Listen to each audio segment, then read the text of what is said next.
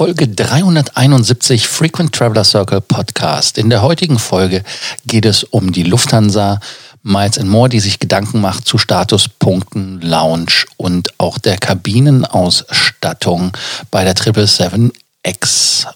Dieses ist auch eine Aufnahme von dem äh, Video, was ich auf YouTube veröffentlicht habe, respektive vom Facebook Live, jetzt als Podcast. Also jetzt gleich nach dem Intro geht's rein.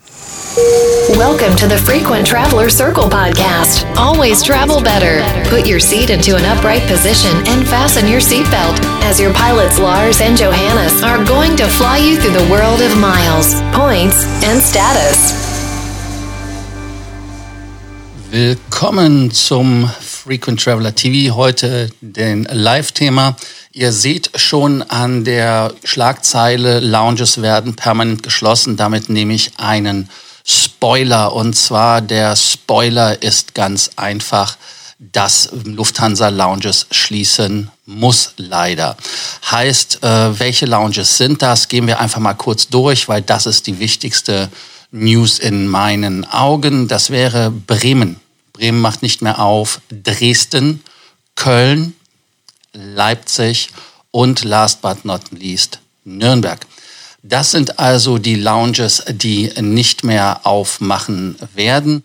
Heißt also ergo, da wird es ganz einfach ähm, ersatzlose Streichungen geben. Das klingt im ersten Moment hart und äh, das ist auch hart und ja, wie soll ich sagen? Also ich selber, der ähm, gerne und oft in Nürnberg geflogen ist, äh, ich werde die Lounge vermissen. Sie ist ja im Moment auch nicht geöffnet. Aber von Lufthansa-Seite wurde halt wirklich versichert, dass man sich das nicht leicht gemacht hat. Denn im Rahmen der jetzigen Flieg, äh, der jetzigen Flugbeschränkungen äh, und dann auch mit dem Beherbergungsverbot, was ja in der Luft hängt in Deutschland, abgesehen davon, dass es sinnbefreit ist, ist äh, auch für die innerdeutsche Luftfahrt ein Riesenproblem. Und äh, da muss man Geld sparen und äh, da muss halt geschaut werden. Und da hat man halt einfach gesagt, äh, wir machen die Lounges zu. Und die Gründe dafür sind ganz einfach, dass diese Lounges am wenigsten im ganzen Netzwerk mit genutzt werden und sie auch schon den End-of-Life-Cycle haben. Also das heißt, sie müssten renoviert werden, da müsste Geld in die Hand genommen werden, um die Lounges hübsch zu machen. Äh, O-Ton gestern äh, von äh, Jost Grebe war äh, natürlich besser keine besser eine Lounge als äh, keine Lounge, auch wenn sie halt nicht ähm, hübsch ist in Anführungsstrichen. Aber natürlich Lufthansa hat den Anspruch einer Fünf-Sterne-Airline und da soll das natürlich auch alles stimmig sein. Also insofern muss man da ganz einfach ähm, das hinnehmen, wobei aber trotzdem jeder, der fliegt, eine Lounge oder einen Loungezugang bekommen sollte, spätestens dann in Frankfurt, wenn man umsteigt oder aber auch ähm, dann auf dem Rückweg. Also insofern äh, ist das so, dass man da sich auch nicht verstecken möchte. Man sagt ganz einfach klipp und klar, ähm, nur Air France ist besser. Man hat also den Markt beobachtet, hat da halt geschaut und hat dann festgestellt, dass die Air France in Lufthansa-Aussagen da nur weiter vorne ist. Also ganz, ganz wichtig, es hat halt wirklich nur mit dem Geld zu tun. Äh, man muss halt da schauen, und vielleicht, wenn die Zeiten besser werden, wer weiß, vielleicht werden die Lounges wieder eröffnet, man weiß es nicht, äh, wobei aber natürlich eine sehr große Dezentralisierung stattfindet, ähm, Entschuldigung, eine Zentralisierung stattfindet bei den Flügen. Das heißt also, dass man wieder auf die Hubs geht. Da die Lounges natürlich auch erneuert, da gibt es ja auch Lounges in Frankfurt, die äh, durchaus da Verbesserungsbedarf haben. Und logischerweise auch, was auch ein interessantes äh, Faktum ist in äh, meinen Augen, dass man äh, trotzdem halt wirklich ähm, da die, die Gelder nicht so ja, zu, zurückbehält, um da ganz einfach weiter vorne mit dabei zu sein. Also ganz wichtige Botschaft von Lufthansa ist einfach, die Lounges werden weiter betrieben. Es wird weiter fünf Sterne sein. Es werden halt nur an diesen fünf Standorten diese geschlossen. Man geht auch in Medias Res bezüglich äh, Flughäfen, die keine Lounges haben, inwieweit da Partner-Lounges aufgemacht werden können, beziehungsweise dass man in Partner-Lounges reingehen kann. Aber das ist halt alles im Fluss, genauso wie es auch alles im Fluss ist bezüglich Status. Aber bevor ich mit dem Status weitermache, gehen wir doch einfach mal zum nächsten Punkt. Hannover und Stuttgart machen wieder auf. Genau das war das, was ich nicht vergessen wollte. Das heißt also, dass wenn ihr zum Beispiel ähm, euch gewundert habt in Hannover und Stuttgart, ob die zumachen, nein, das ist nicht geplant. Die sollen wirklich wieder kommen. Dann noch eine andere gute Nachricht bezüglich Frankfurt. Im Moment hat man eine Gate-Quote, das heißt also, dass ähm, man 80 bis 90 Prozent der Flüge, die am Gate sind, dass also kein Bus gebraucht wird. Und äh, komischerweise hatte ich aus Tanning, glaube ich, Bus, hatte ich, weiß ich nicht mehr. Äh, doch, ich hatte Bus, ich hatte Bus. Aber das lag daran, weil ich, glaube ich, in Non-Schengen angekommen bin und dann zu Schengen rüber musste. Aber das ist ein anderes Thema. Äh, es wird wieder der A-Knick aufgemacht, also die Gates von hinten A28 bis A40 nach hinten durch. Das heißt also, es wird wieder mehr Gates geben. Das heißt also, die Gate-Quote wird erhöht und die Buspositionen sollen noch mehr eine Ausnahme werden. Das ist ganz, ganz wichtig. Dann zu den Lounges noch, äh, ganz wichtig auch, logischerweise äh, Tegel macht ja zu, aber es wird in BER eine Lounge geben. Also da braucht man keine Sorge zu haben, dass man da in, auf irgendetwas verzichten muss. Also insofern fünf Lounges werden zugemacht. Namentlich habe ich sie ja eben genannt, kann nochmal rekapitulieren, wenn ich sie zusammenkriege. Äh, das war Dresden, Leipzig, dann war es Nürnberg, Köln und Bremen. Also fünf Stück machen zu, aber ansonsten Hannover und Stuttgart wieder auf und der Grund nochmal zusammengefasst ist, es geht wirklich ums Geld. Dann lass uns mal weiter gucken, was mit dem Status passiert. Also man schaut sich das mit dem Status und mit den äh, Statusprivilegien ganz genau an. Man ist sich da auch bewusst, dass die Statusprivilegien nicht überall geliefert werden können. Fast-Tracks, weil sie von Flughäfen gar nicht angeboten werden mehr, wie es früher der Fall war. Oder aber auch, dass man äh, zum Beispiel nicht alle Lounges geöffnet hat. Hatten wir eben äh, auch äh, zum Beispiel mit äh, Hannover und ähm, Stuttgart. Zwei Beispiele. Also das ist denen schon bewusst. Aber das Problem liegt halt wirklich daran, dass man das Produkt halt aus, aus logistischen oder sonstigen Gründen halt wirklich einfach nicht anbieten kann. Man möchte es gerne und man hat auch bei Lufthansa sehr viele Ideen, wie man es wieder verbessern kann und möchte. Auch wichtig ist, Privilegien werden nicht gestrichen. Also das heißt, man denkt nicht drüber nach, dass man dem Hon was wegnimmt, dem Senator was wegnimmt oder dem FTL von den wenigen, was man hat, noch was wegnimmt. Also insofern, da ist auch kein Gedanken äh, dran, dass man da irgendetwas jetzt befürchten muss. So wurde es im äh, Gespräch dann von der Lufthansa versprochen.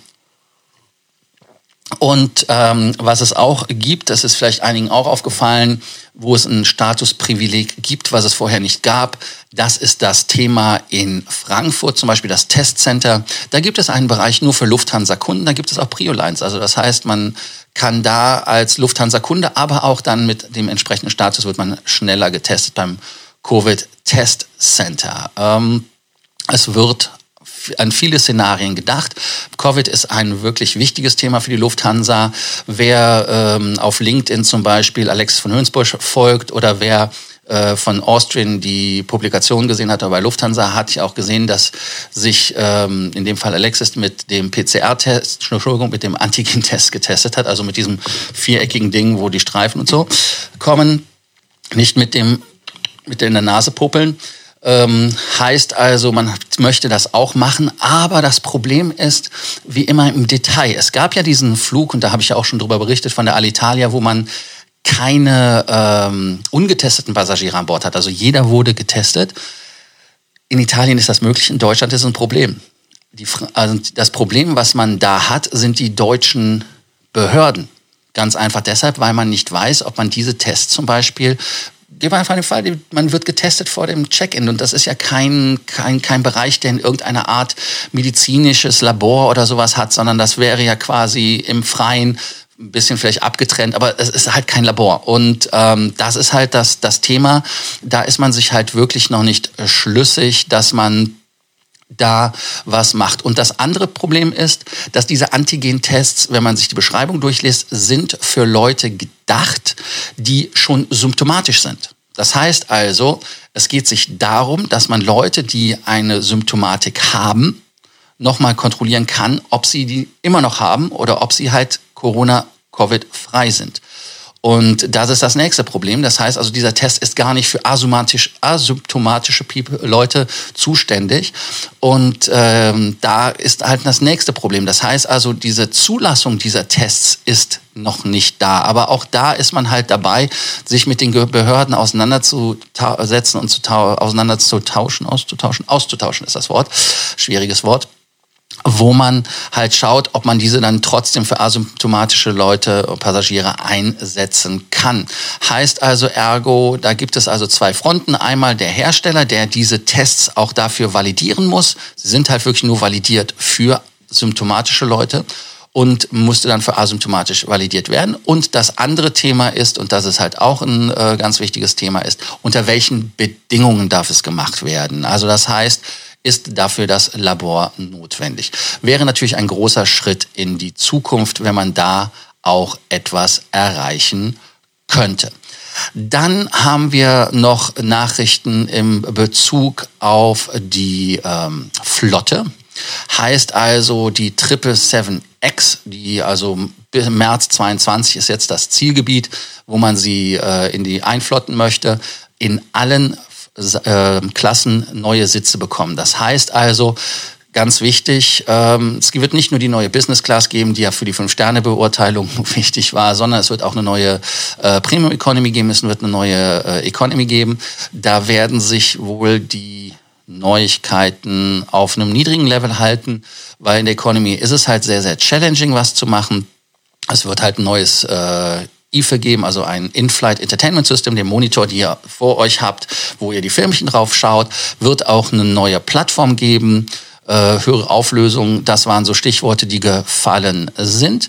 Und was ganz, ganz wichtig ist, ist bei der Business Class, dass man auch solche Sachen hat, wie es ja bei der Austrian und bei der Swiss schon der Fall ist, dass man die, ähm, die, äh, den Thron, also diesen Einzelsitz, den ihr ja vielleicht kennt, da nochmal etwas ähm, als Besonderheit hat. Man hat auch sogenannte Couple Seats, das heißt also, wenn man zusammenreist, kann man dann auch zusammen sitzen, ist zwar nicht näher zusammen, aber man ist zumindest nicht weiter getrennt. Ganz genau können wir das auch erst sehen, wenn die Sitze ausgerollt sind. Und was ganz, ganz wichtig ist, und das äh, befürworte ich natürlich als jemand, der zwei Meter eins lang ist, ist, dass äh, der Sitz zwei, es soll einen Sitz geben oder mehrere Sitze geben, die zwei Meter zwanzig lang sind, also ultralange Sitze. Das gibt's nirgendwo. Da kann man selbst bei den Arabern lange schauen. Gibt es nicht. 220, das wäre ein absoluter Topstart. Mein Bett ist 220 lang äh, wenn ich eins kaufen würde. Also insofern, das hatte ich mal vor ein paar Jahren, zehn Jahren oder sowas. Äh, und bei Hotelbetten ist es natürlich auch so, dass die Füße nach draußen hängen. Dann fragt ihr euch natürlich, was passiert mit dem A350, weil da kommen ja auch nochmal welche. Da gibt es ja eine sogenannte Second Batch.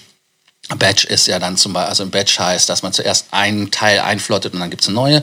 Und äh, die ähm, werden da ganz klar dann auch da drin ausgerollt werden oder wenn retrofitted wird. Also das heißt, wenn Flugzeuge, die schon benutzt werden, in einer bestimmten Wartungsphase sind, die lang genug ist, um die Sitze austauschen, dann wird das auch alles neu gemacht.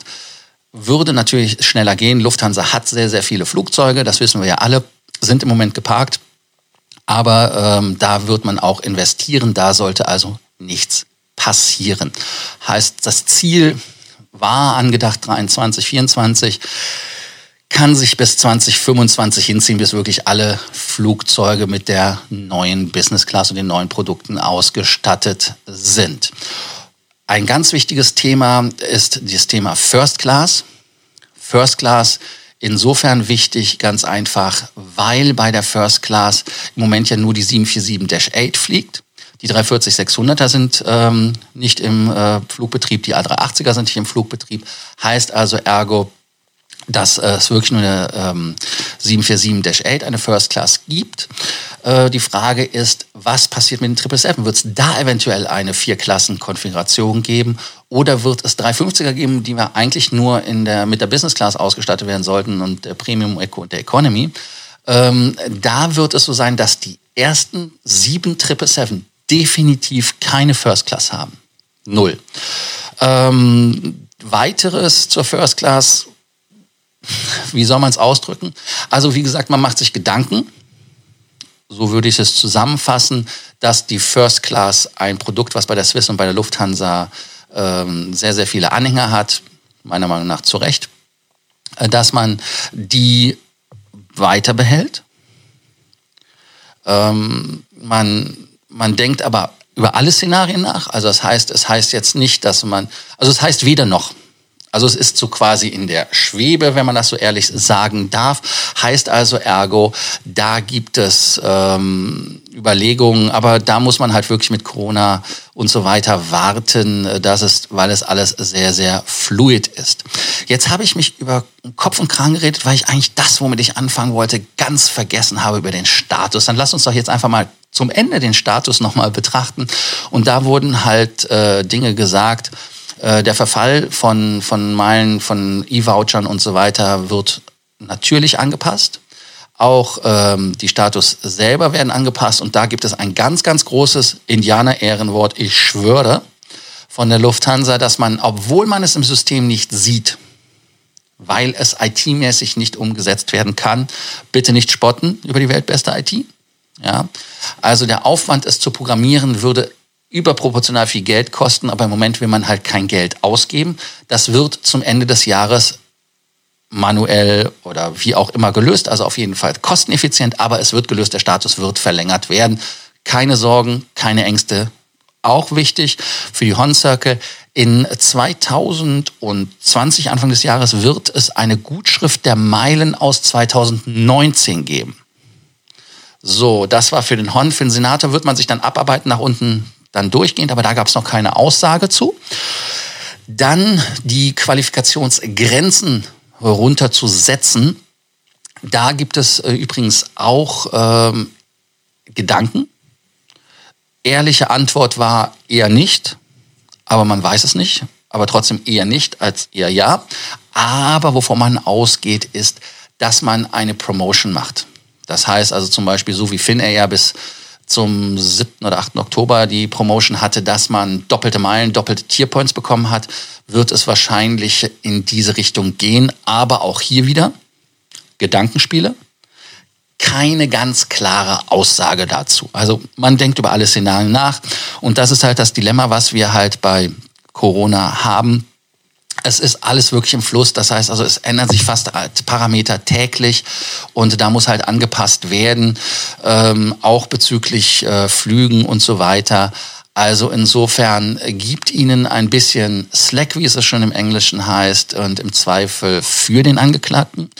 Und als Fazit oder als Zusammenfassung des Ganzen muss ich sagen, die Kommunikation der Lufthansa schien mir sehr ehrlich erschien mir sehr aufrecht und straightforward. Also da war kein, also da war nichts, wo man jetzt sagt, das hätte man in irgendeiner Art und Weise, ähm, in irgendeiner Art und Weise hätte man das, äh,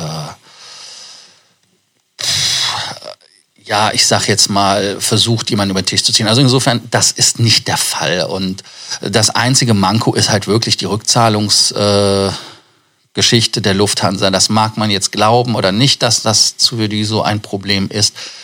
Ich weiß es nicht. Ähm, ich weiß nur von Fällen, dass Gelder immer noch nicht aus März ab Februar zurückgezahlt worden sind. Es wurde ja auch gesagt, dass das erfolgt sein sollte. Also insofern ähm, ja eher auch hier wieder.